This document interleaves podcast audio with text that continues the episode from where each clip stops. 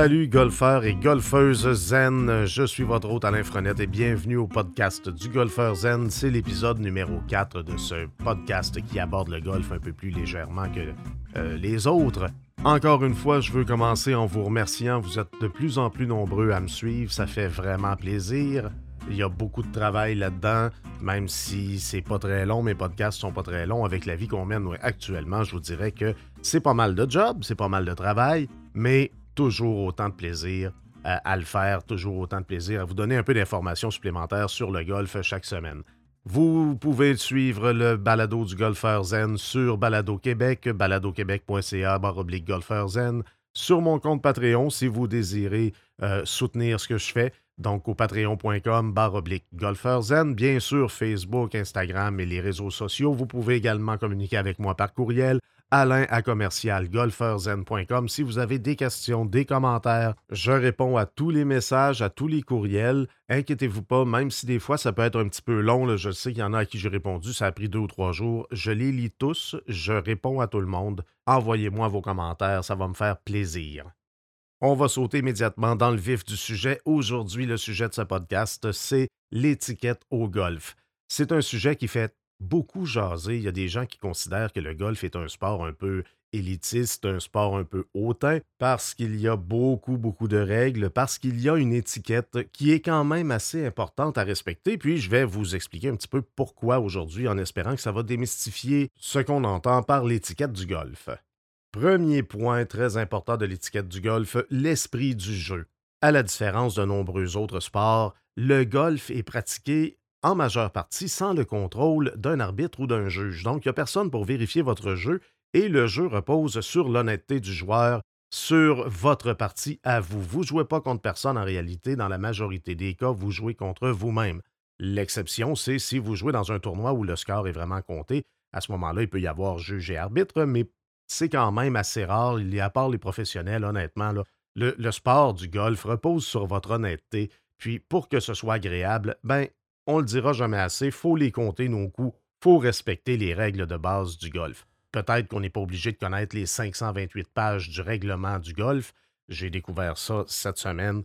Euh, j'ai voulu avoir une version officielle des règlements du golf. Il y a 528 pages. Alors, je ne passerai pas au travers de tout ça. Peut-être éventuellement les règles les plus courantes, mais pour l'instant, on va laisser faire les 528 pages. Et puis, euh, tout simplement, faut se rappeler qu'on va se fier à l'honnêteté de chaque joueur pour avoir une partie qui va être agréable pour pratiquer le sport dans les meilleures conditions possibles. Donc, première chose, première, première partie de l'étiquette au golf, l'esprit du jeu. Soyez honnête, vous allez voir, ça va être bien plus drôle comme ça, même si cette journée-là, vous ne faites pas votre meilleur score, tout simplement.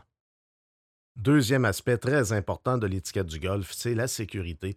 Euh, pourquoi important? Parce que le golf, ça peut être quand même dangereux. Quand vous faites un coup ou vous faites votre swing de pratique sur le, le, de départ, assurez-vous donc qu'il n'y a personne autour de vous. Ça peut être très, très drôle de regarder des vidéos sur Facebook, des vidéos sur YouTube où on voit les gens recevoir un backswing en pleine gueule ou qu'on voit quelqu'un être frappé par la balle, mais en réalité, ça peut avoir quand même des impacts très importants sur la vie de la personne qui reçoit le coup. Un bâton de golf, ça va très vite et c'est très dur. Euh, autre point très important, crier fort, c'est pas très compliqué, c'est pas gênant. Si vous envoyez votre balle vers quelqu'un, en direction de quelqu'un, si vous la frappez, vous l'avez euh, pincé comme il faut, vous le savez, c'est un coup extraordinaire, va aller très loin et que vous pensez que ça peut rejoindre le groupe qui est en avant de vous, attendez que les personnes devant vous soient rendues à une distance respectable. Une balle de golf, ça arrive extrêmement vite. Si vous frappez quelqu'un sur la tête ou quelqu'un dans le visage avec une balle de golf qui arrive de votre, euh, votre coup de départ, ça peut causer énormément de dommages. Soyez, jouez sécuritairement, soyez prudent, faites attention aux autres golfeurs, faites attention à votre partie. Tenez-vous loin des gens qui s'apprêtent à frapper leur balle et soyez vigilants. Un des points de l'étiquette du golf qui fait le plus jaser, on pourrait en débattre longtemps, c'est bien entendu l'habillement. Pourquoi est-ce que les clubs de golf obligent ou demandent d'avoir un habillement particulier? Ben, c'est très simple à la base, si on veut faire ça vraiment basique et le plus simple possible, c'est une question de tradition, ça a toujours été comme ça et ça ne changera pas. Oui, on peut avoir de grands débats sur le fait que c'est utile ou non ou que c'est nécessaire ou non, Mais à la base, rappelez-vous d'une chose, les terrains de golf sont dans la très grande majorité des cas des entreprises privées qui ont le droit de mettre les règles qu'ils veulent. Il n'y a pas euh, d'obligation pour un club de golf de respecter une règle ou de ne pas la respecter. La seule chose qui est extrêmement importante, c'est de vérifier c'est quoi les règles du terrain de golf où vous vous apprêtez à aller jouer. Ils ont le droit d'exiger cette norme et euh, il y en a qui le font par respect pour les traditions, il y en a qui le font tout simplement parce que c'est comme ça. Oui, vous pouvez discuter, oui, vous pouvez avoir des arguments avec qui vous voulez, mais à la base, il y a une règle d'étiquette au golf qui demande d'avoir un certain habillement et les gens, les propriétaires des terrains de golf, les CA des terrains de golf, ont le droit de faire cette demande-là. Vous n'êtes pas d'accord? Allez jouer ailleurs. Le golf est un sport de tradition, N'oubliez pas que les terrains de golf cherchent à attirer une clientèle, et si pour eux autres attirer cette clientèle-là, ça implique de respecter l'étiquette du golf au niveau de l'habillement, ben, vous devez respecter ces règles-là. N'oubliez pas, vous achetez pas le terrain quand vous allez jouer au golf. Vous achetez le droit et le privilège de jouer sur ce terrain. Sur les verres maintenant, c'est extrêmement simple. Il n'y a pas beaucoup de, de règles d'étiquette à respecter, à part de ne pas marcher dans la ligne de pote d'un autre joueur, parce que ça peut quand même modifier le terrain et changer le coup.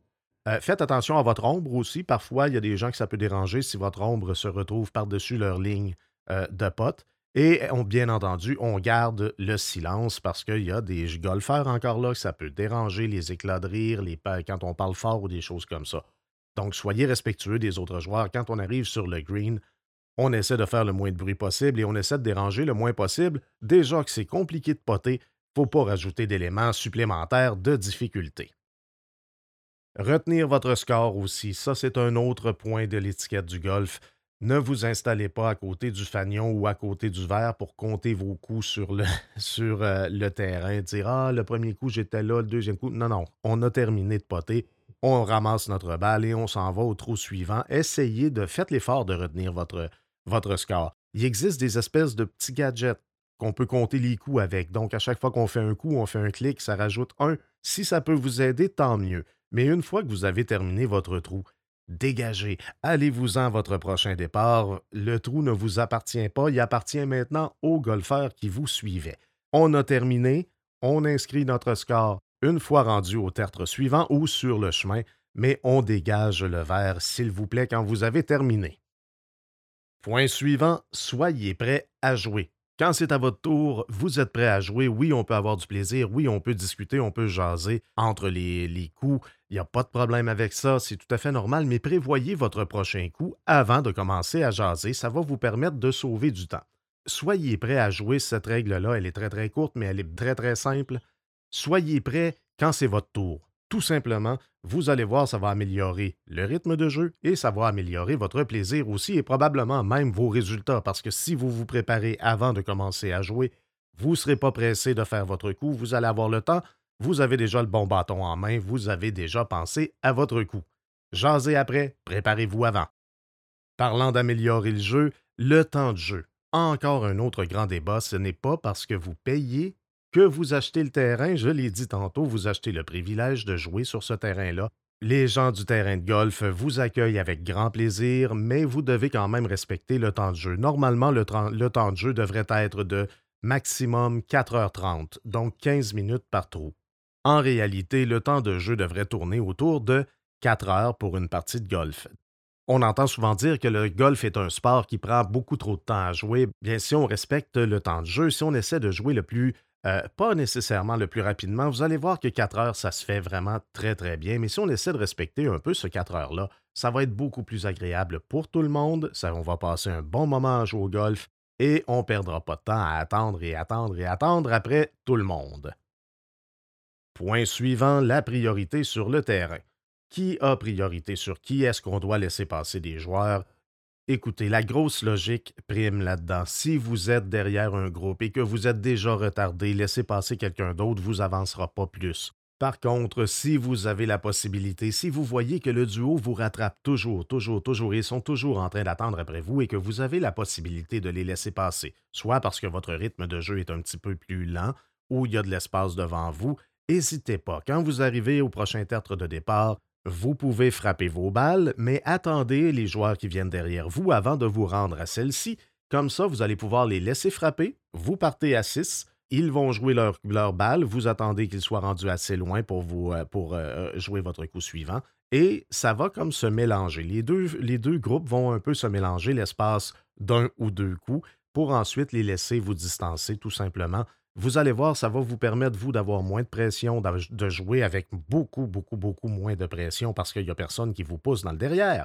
Puis ça va, bien entendu, améliorer la partie ou améliorer l'expérience de jeu de tout le monde. C'est pas frustrant de se faire dépasser par quelqu'un qui va plus vite. C'est pas grave, c'est juste pas grave.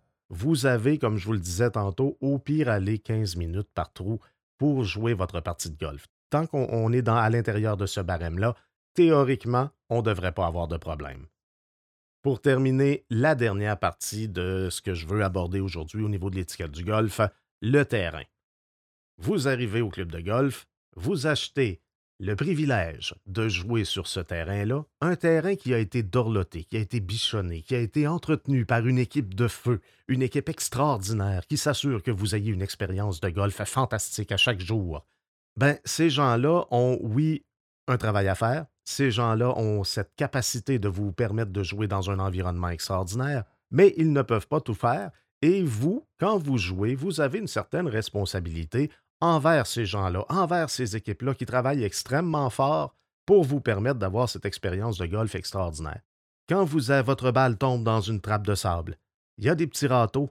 C'est pas là pour le fun, c'est pas là pour faire beau et c'est surtout pas là pour vous donner de la misère. C'est tout simplement là pour vous permettre de balayer votre, euh, trappe de sable. Faites-le. Ça ne demande pas un gros effort. C'est pas extraordinaire à faire, mais c'est très agréable pour les, golfeurs qui vous suivent. Une balle qui tombe dans une trace de pas, c'est pas drôle, c'est pas le fun, c'est tout simplement pas agréable. Ça nous, ça, nous euh, prive un peu de notre expérience de golf qui doit être totale. Réparer les divots, vous avez envoyé, vous avez rotocculté le terrain, vous n'êtes pas un, spécialiste ou vous êtes un excellent golfeur qui fait de magnifiques divots, c'est très simple d'aller chercher la petite motte de terre et de la replacer. Ça ne demande pas vraiment de capacité spécifique à part le fait de vous pencher. Et si vous n'êtes pas capable de vous pencher pour réparer un divot, ben vous n'êtes pas capable de vous pencher pour ramasser votre balle. Donnez pas de coup de bâton par terre. J'ai déjà vu malheureusement quelqu'un donner un coup de potter sur un green. Ça fait un gros trou ça endommage une partie du terrain qui est extrêmement sensible, qui est extrêmement fragile. Faites attention au terrain. Les gens travaillent fort pour que vous arriviez dans un terrain de golf qui est adéquatement préparé pour vous recevoir. Faites attention, réparez vos choses. Si votre balle se retrouve dans une partie de terrain en réparation, vous avez le droit de la tasser. Essayez d'être logique, essayez d'être intelligent. Faites attention au terrain que vous et les autres golfeurs avez tant de plaisir à piétiner. Alors voilà pour le podcast d'aujourd'hui. Je ne suis pas un pro, comme je le dis si souvent, donc je n'ai pas essayé de vous faire la leçon avec ce podcast-là. C'est simplement des petits trucs à respecter pour que notre sport préféré soit le plus agréable possible à pratiquer. Sur ce, ben, je vous invite à me suivre sur Facebook, sur Instagram, sur baladoquebec.ca. Faites-vous des petites recherches Golfeur Zen, vous allez voir, je suis très facile à trouver. Le logo est facilement reconnaissable. Pour ceux qui veulent me soutenir, vous pouvez aller sur mon Patreon également, patreon.com, barre oblique Golfeur Zen plus je vais avoir de personnes qui vont me soutenir, plus je vais pouvoir faire des choses un petit peu plus flyées. Donc ça s'en vient éventuellement. On a seulement quatre épisodes de fait, on va se donner quand même un petit peu de, marge de manœuvre. Mais gênez-vous pas, allez visiter si vous voulez m'écrire, envoyez-moi vos commentaires soit sur la page Facebook Golfeur Zen ou par courriel alain à commercial comme je vous disais au début. Je les lis tous. Je vais prendre le temps de répondre à tout le monde avec un très très grand plaisir et j'apprécie vraiment vos commentaires. Je vous remercie. Je remercie tous ceux qui m'ont écrit. C'est vraiment le fun de vous lire.